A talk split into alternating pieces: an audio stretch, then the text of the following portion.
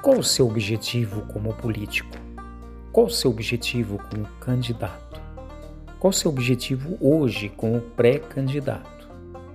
A partir desse momento, eu, Jurandir Santos, vou estar passando para você uma nova visão que poderá ajudá-lo nas escolhas e nos seus caminhos nessa nova caminhada, a caminhada rumo a servir ao povo, com o seu mandato a partir do ano que vem.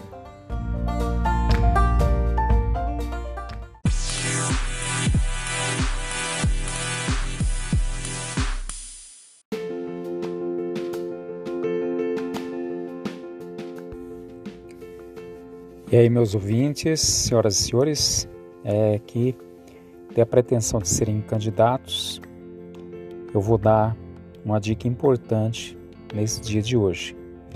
É, você precisa escolher um ou dois segmentos para que você possa estar direcionando a sua mensagem, focando a sua mensagem.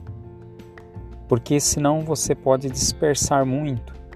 Porque, por exemplo, você vai falar com os jovens. Depois você quer direcionar uma mensagem para a área de segurança. Depois você quer direcionar uma mensagem para de empregos. E depois você direciona para a terceira idade. E acaba você é, não focando. E tudo que não tem foco acaba é, não chamando atenção. Então é necessário que o candidato que ele possa estar focando, buscando um segmento, buscando até um nicho ali, né, mais específico para que ele possa estar direcionando as suas comunicações, os seus pedidos de voto. Então, isso é muito importante, é talvez a primeira parte para que você possa obter sucesso na sua campanha política.